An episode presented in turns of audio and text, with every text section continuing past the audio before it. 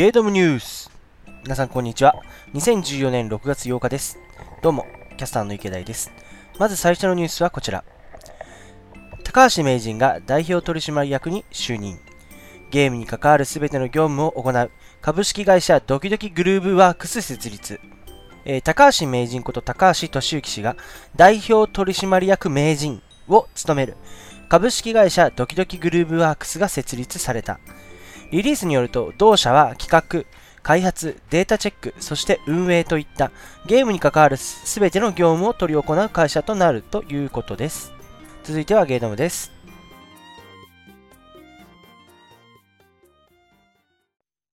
ゲードム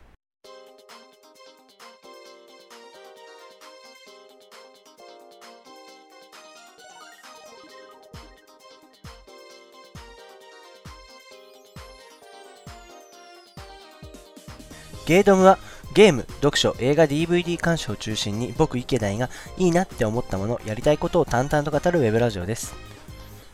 まあ、高橋名人のニュースを先ほど取り上げたんですけど、まあ、僕の中での高橋名人といいますかね、まあ僕らがゲームというかもうその物心ついた頃っていうのはピークじゃなかったんですよ。そのバグってハニーですとか、高橋名人の冒険島っていうのがもう過去のなんか、もの要するにメイン、メインの今の主流ではなかったので、こう伝説だけ、その16連射とかスイカを映画で割ったとか、そういう伝説だけは知ってるくらいなんですよね。で、大人になってそういった情報とかを知って、この人面白いしすげえなっていうのを、こう、知ったっていうのはありますね。ただ、CD 持ってるんですよ。なんでか。わかんないんですけど、そのバグってハニーとか入ってる CD があって、なんでこれあるのかなっていうのは不思議ですね、今も。で、ね、今回のそのドキドキグルーブワークスはそのゲームに関わること何でもやりますっていうスタンスなんでね、こう、ゲームのスタッフロールにこの会社の名前が出るってそう考えるとすごい楽しみではありますよね。えー、昨日晩ご飯を食べてきたんですね。で、まあ、沖津駅から歩いて20分ぐらいのところにある、あんやと呼ばれる、こう、居酒屋みたいな食べ物屋さんなんですね。ランチとかもやってるんですけど、そこで、えー、もんじゃとお好み焼きを両方味わってきました。まあ、静岡ならではですよね。そのお好み焼きともんじゃ両方ある。多分これがちょっと西の方行くとお好み焼きしかないとか、東行くともんじゃしかないっていうのはあると思うんですけど、そこではもんじゃと、えー、お好み焼き。あとたこ焼き。このさ3つがもうちょうどその同じようにテーブルに鉄板があって楽しめるんですね。ただですね僕そこでこの昨日食べて昨日というかその6月の7日に食べてもうすごいなんで今までこれを食べなかったんだっていうのがありましてでそれがナポリタン。またナポリタンかよと。ナポリタン好きだなって言われても申し訳ないと思うんですけど、鍋たナポリタンがすごい美味しかったんですよ。その普通のソースではなく、なんか、まあソースの秘密を聞こうとしたら断られたんですけど、ピーマンとベーコン、あとイカとエビ、これと玉ねぎですね。いや、ナポリタン、普通に考えてナポリタンだとそのベーコン、玉ねぎ、ピーマンぐらいかなって思うんですけど、そこにまさかイカとエビが入ってくるとは思わなくて、また更新しましたね、僕の中で。最高ナポリタンを。で、まあ、そこ飲み屋さんっていうんですけど、結構食べ物も充実してまして、おつまみでも、その、なんていうんですか、タコのぶつ切りとか、ゆでエビ、あと牛タンの網焼きとか、あるんですけど、それとは別に主食としてチャーハン。でチャーハンも梅とかわかめ、わかめじゃねえや、レタスとか、キムチとかですね。で、あとは、そのメイタリアンのそのパスタもあり、えー、チャーハンあり、あと、あっちっち丼っていうオリジナルなんですけど、その石鍋っての石の器、石の丼に、あの、を熱して、で、そこに丼を作る。牛タンとか、あとは、なんだろう。これもキムチとかありますね。これも美味しいです。ただ僕は作り食べてないです。あとグラタンも充実してて、すごい和の本当に和テイストな店構えに対して結構イタリアンテイストなのもあるんですね。いやもう本当に美味しいんでぜひ行ってみてください。その経営してるマスターものそのマスターの奥さんもすごい気さくな方でいい人ですね。じゃあ、えー、便りをいただいているので紹介します。いつもありがとうございます。まず最初に、えー、ツイッターでいただきました。中ちゃんマンさんありがとうございます。北斗神拳使いはスコーピオ。間違いない。ありがとうございます。あれですね。あのラオウにタウロスのクロスを着せたらやばいんじゃないかっていう話ですよね。いやもうもちろん飛行北斗の剣といえば飛行をついて敵を倒すっていうような形なんでそう考えるとそのミロのスカーレットニードルっていう技がすごい適してるんですよね。あの点をついて最後アンタレスっていう点をつくと死ぬっていう。それを一瞬で思い浮かんだ時にこれしかないなっていう。じゃあナント政権そのナントの選手はどうするんだって言ったらうんどうなんですかね。やっぱ水長剣とか見る限りにはこう切る。つくんじゃなくて切るっていうような形なんでそうなるともう修羅のあれですかねエクスカリバーですかねなんかそんなことを今週1週間ずっと考えてましたね。はい。あありがとうございます。じゃあ次、G メールいただいております。かなしょうさん、いつもありがとうございます。ドムッス第19回聞きました。エンディングで話されてましたが、妖怪ウォッチ気になってました。自分は全く存じないのですが、触りだけでも解説していただければ。それと、以前 Twitter でペルソナ9の購入予定があるだとか、先日発売になりましたが、どうでしょうか？ちなみに自分の生涯大好きゲームベスト3にペルソナ4は入ります。マスターの感想、気になりますありがとうございます。そうですね、妖怪ウォッチ。そう本来であれば、今日紹介するのが一番ベストなんですよね。ただ、妖怪ウォッチは今日説明できないです。ちょっとあの止まってるっていうのがありますね。なんで少しだけなんで、その少しだけちょっと紹介させていただきます、この場で。まあ、触りとしてはすごい子供受けするゲームではあるなっていうのは感じましたね。戦闘も基本攻撃はオート。で、えー、ユーザーの操作は必殺技の使用、アイテムの使用、あと隊列の変更。まあ、今回前列と後列っていう形でこう全部で6体の妖怪を戦わせるんですけどその前列と後列の交代とかは基本的にプレイヤーが行います。それぐらいですかね大きく分けて、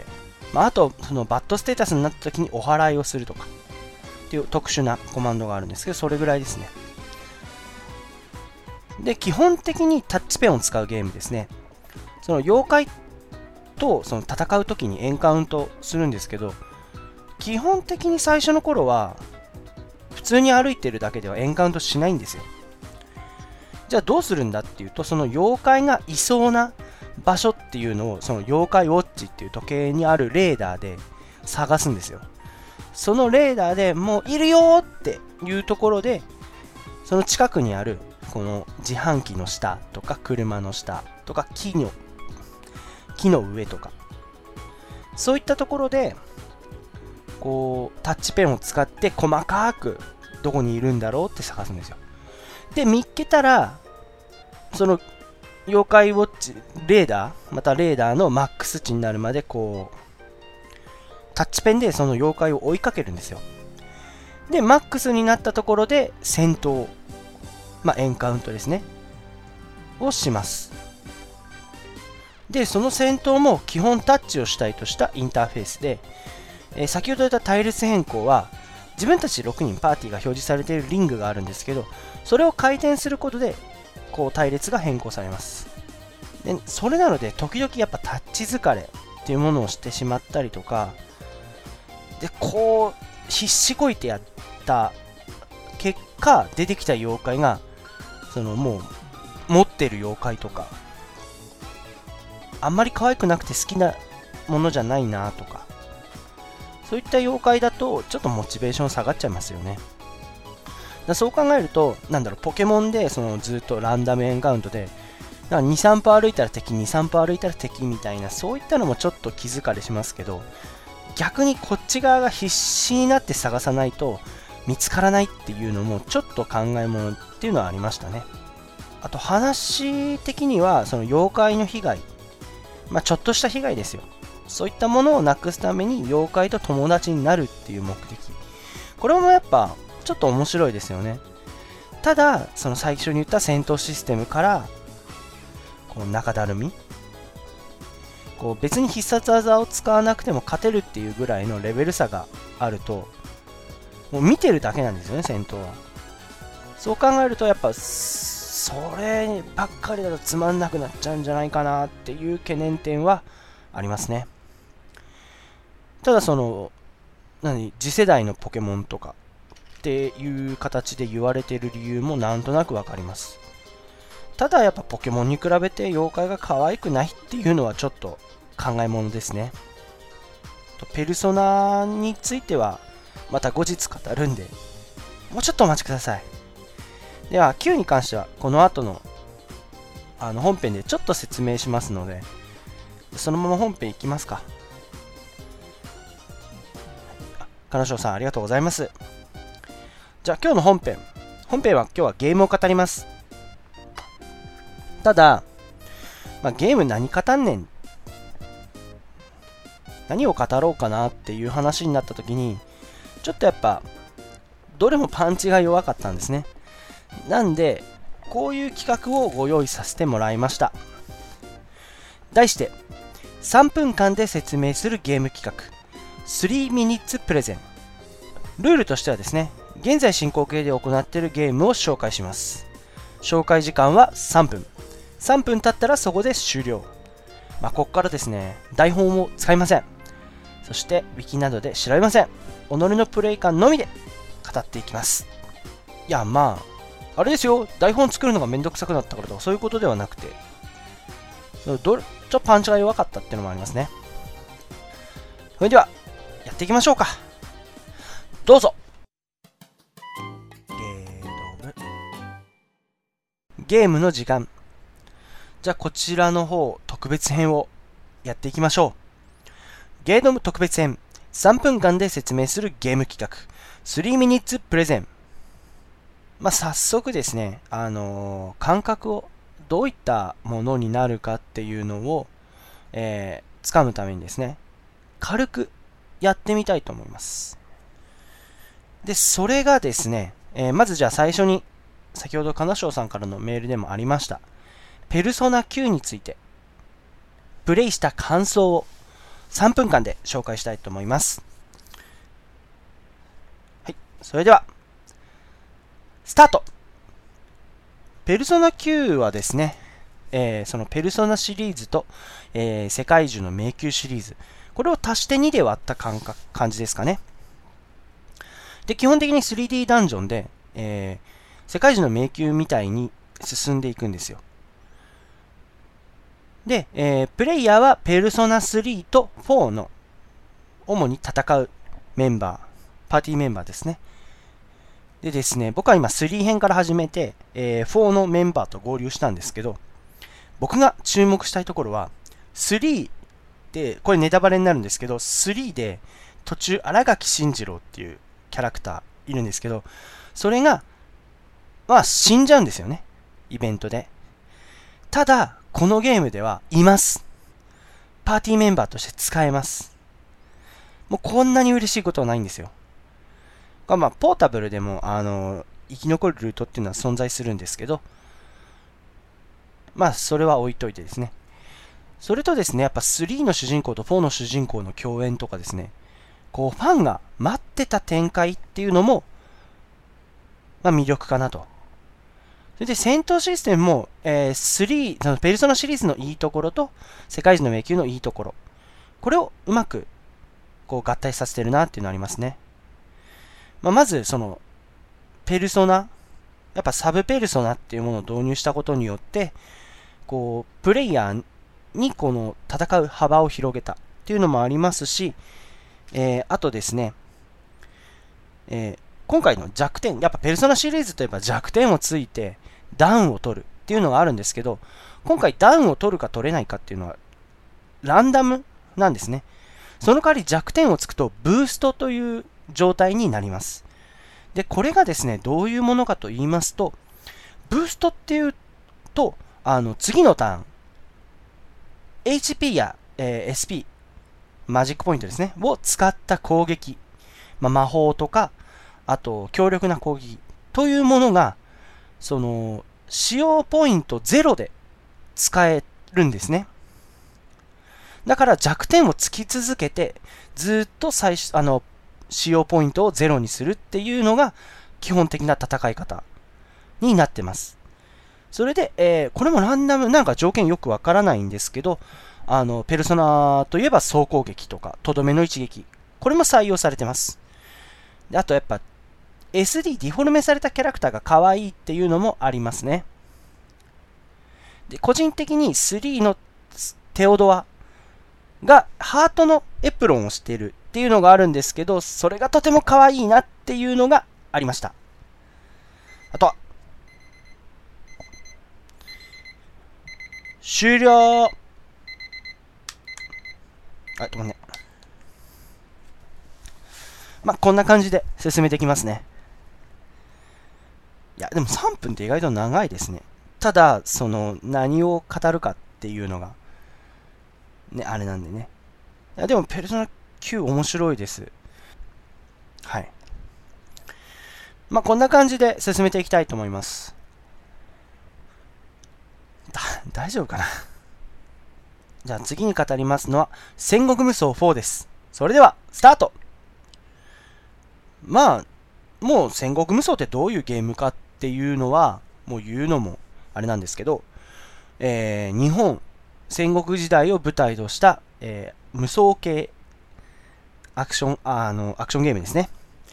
で、今回は、その、総勢50名以上プレイヤブルキャラを使えまして、で、えー、ストーリーも、こう、織田信長を中心としたストーリー、武田信玄を中心としたストーリーとか、あと中国、四国とか、その各地方とか、そういった、えー、史実を元にしたストーリーが展開していきます。で、今回はですね、えーと、特に僕が気に入ったのは、1回の戦闘で、えー、2人までキャラクターを選択できるということです。まあ、どういうことかと言いますと、あの、戦闘途中でスイッチできるんですよ。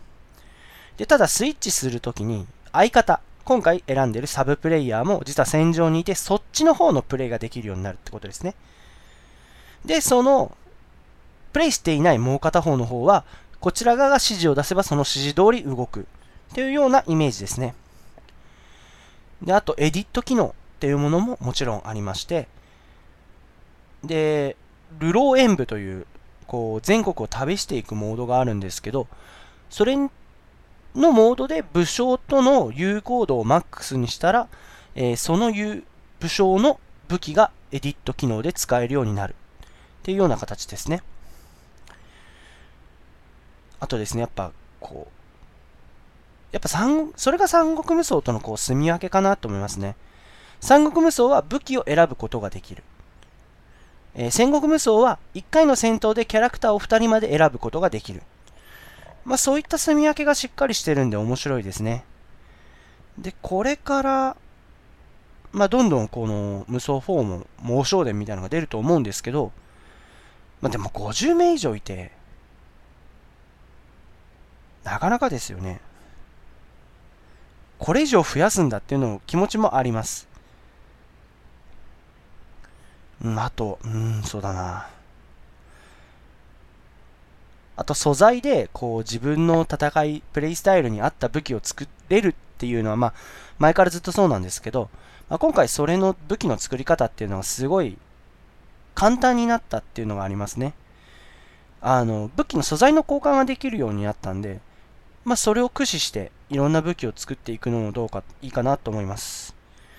で、やっぱ難易度も上がっていくにつれ敵が防御力が硬くなるっていうのと攻撃力が強くなる。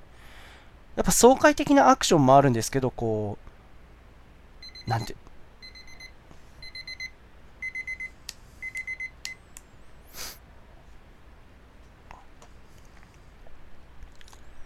はい。まあ、こういう失敗もありますよ。あります。じゃあ、次行きましょう。気を取り直して。3つ目。2048です。それじゃあ、スタートまあ、2048というのはですね、えー、iOS、iPhone アプリのパズルゲームですね。4×4 のマスに一番最初、パネルが2つありまして、で、えー、それが2と書かれているパネルなんですね。2か4ですね。で、えー、ルールとしては、えー、同じ数字のマス、パネルを2つ重ねることで、えー、1つになります。で、それを足して最終的に2048にするゲームなんですけど、まあ、基本的に2からスタートなんですね。2と2を足して4、4と4を足して8、8と8を足して16。で、これでどんどん増やしていって、その数字を大きくしていって、まあ、2048にするっていうゲームなんですけど、まあ、それだけ聞くととても簡単じゃないか、つまらなそうというのが多いと思うんですね。ただ、これ、えー、難しい要素というものが、その大きい数字がずっと残るっていうことですね。なんで必ず、その例えば128以上まで行くと、その128以上のパネルが必ず1つ占有するんですよ。で、えー、なんで、やっぱ大変っていうのもありますし、あともう一つは、パネルの移動について。で、えー、基本的に、まあ上下左右しか移動できないんですけど、その時に移動できるすべてのパネルは一緒についてきます。だから例えば、えー、縦3マスで下が空いてるっていうような、えー、パネルの配置になった時に下を動かします。そうすると、その3枚のパネルが一全部下に行きます。なんで上が1つ開く状態ですね。で、まあ、その際に、例えば重なってるパネルが隣同士にあるっていう場合は一緒になっちゃいます。意図しないところで、えー、一緒になってうまくできなかったりとか、なると大変ですね。で、まあ、ゲームオーバー条件っていうのは、移動できなくなったら、要するに16マス全部埋まって、それがもうパネル合体できなくなったら、終了ですね。で、必ず1回動かすことにパネルが、えー、合体しようが、合体しないだろうが、必ず1個パネルが増えます。で、その増えたパネルをどうしていくか。こう、ここに出るだろうな、ここに2番が出るんだろうなっていうものをこう先読みしてパズルを組んでいくっていうゲームですね。で、これが日本語化されていたり、あとパネルの形がクマさんの形になってるっていうようなものもあって、とても面白いです。ぜひ、で、これ、ただなんで、ぜひみんな、やってみた方がいいと思います。あぶね。なんか一番綺麗にいった気がする。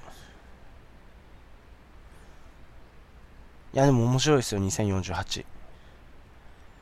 あさっきの戦国無双4がグダグダだった割にうまくいったような気がするんだろうなという自画自賛。はい、えー、それではじゃあ4つ目いきましょう。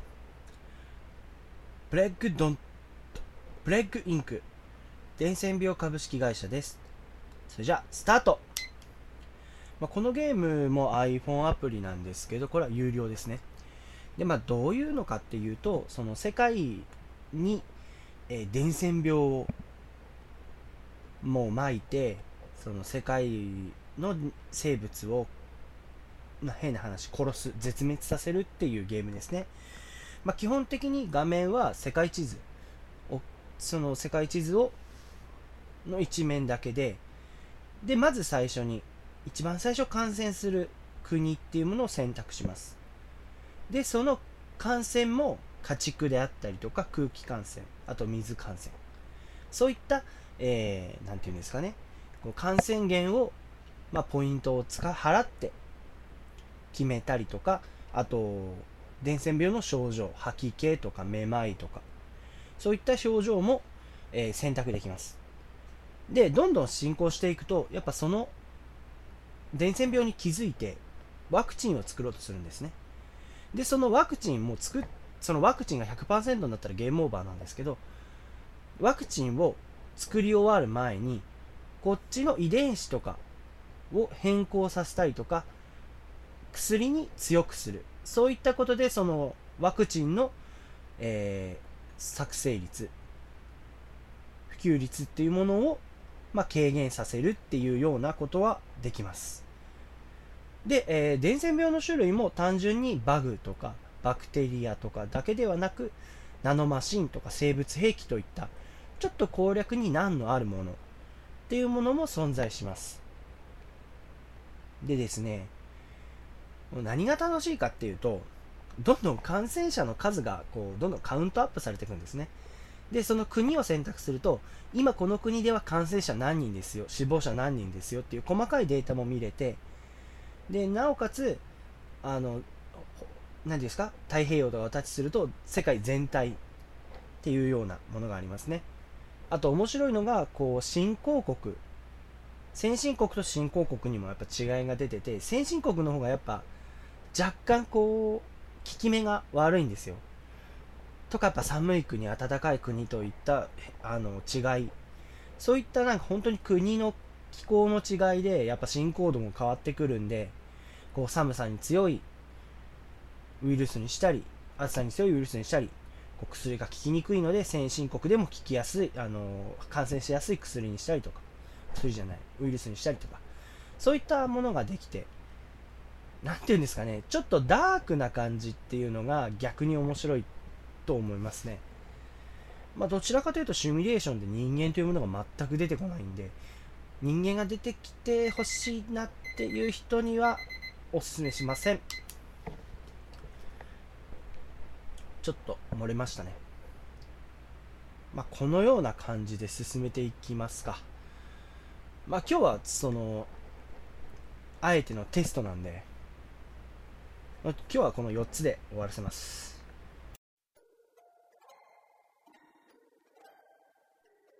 ゲードム。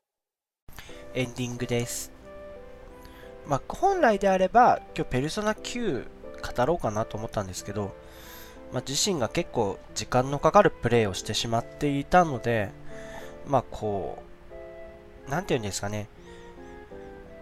全体をこう語るにしてはまだ情報量が少なかったんですよ。なんで、ちょっと序盤だけでとりあえず説明できるところを説明させていただくというような形で、まあ、あえての企画ものにしました。いや、僕自身もペルソナシリーズすごい好きで、3も4もやってますね。まあ、4に至っては多分フレンドの方を見たらわかると思うんですけど、トロフィーが100%になってます。まあでも、それでもやっぱ P4 好きですね。P4G ももちろん発売日に買いましたし、はい、なんで今回のペルソナ9もすごいやり込み要素っていうのが強いんで、まあ、とりあえず P4 まず説明したいんで、これからちょっと9と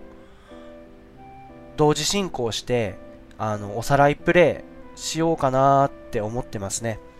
はい。えー、この番組では皆さんからのお便り、番組の感想、誹謗中傷、嵐コメントを募集しております。えー、注意点では、注意点はですね、えー、紹介した内容を単純につまらないとか批判するのはやめてください。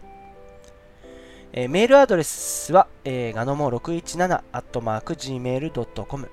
ganomo617 gmail.com です。ツイッターアカウントは僕個人のアカウント、えー、池田2887 ike アンダーバー dai2887 に直接リプライ、またはハッシュタグゲードム、ひらがなでゲードムまでお願いします。また、えー、以前の放送で紹介したあなたのおすすめ料理レシピ、あなたのこだわり、あとゲストに出たいよっていうものも随時募集しているのでお願いします。やっぱでも Twitter アカウントってやっぱ専用のアカウント持った方がいいんですかねちょっとそれもちょっと聞いてみたいですね。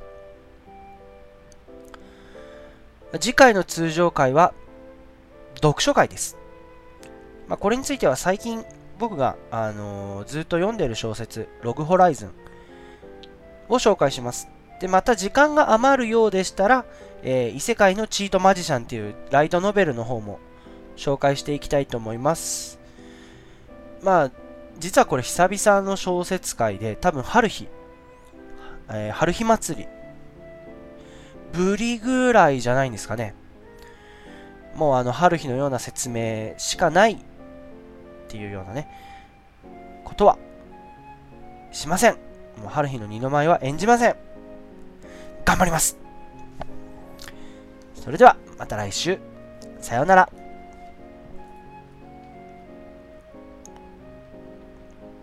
この企画大丈夫かな？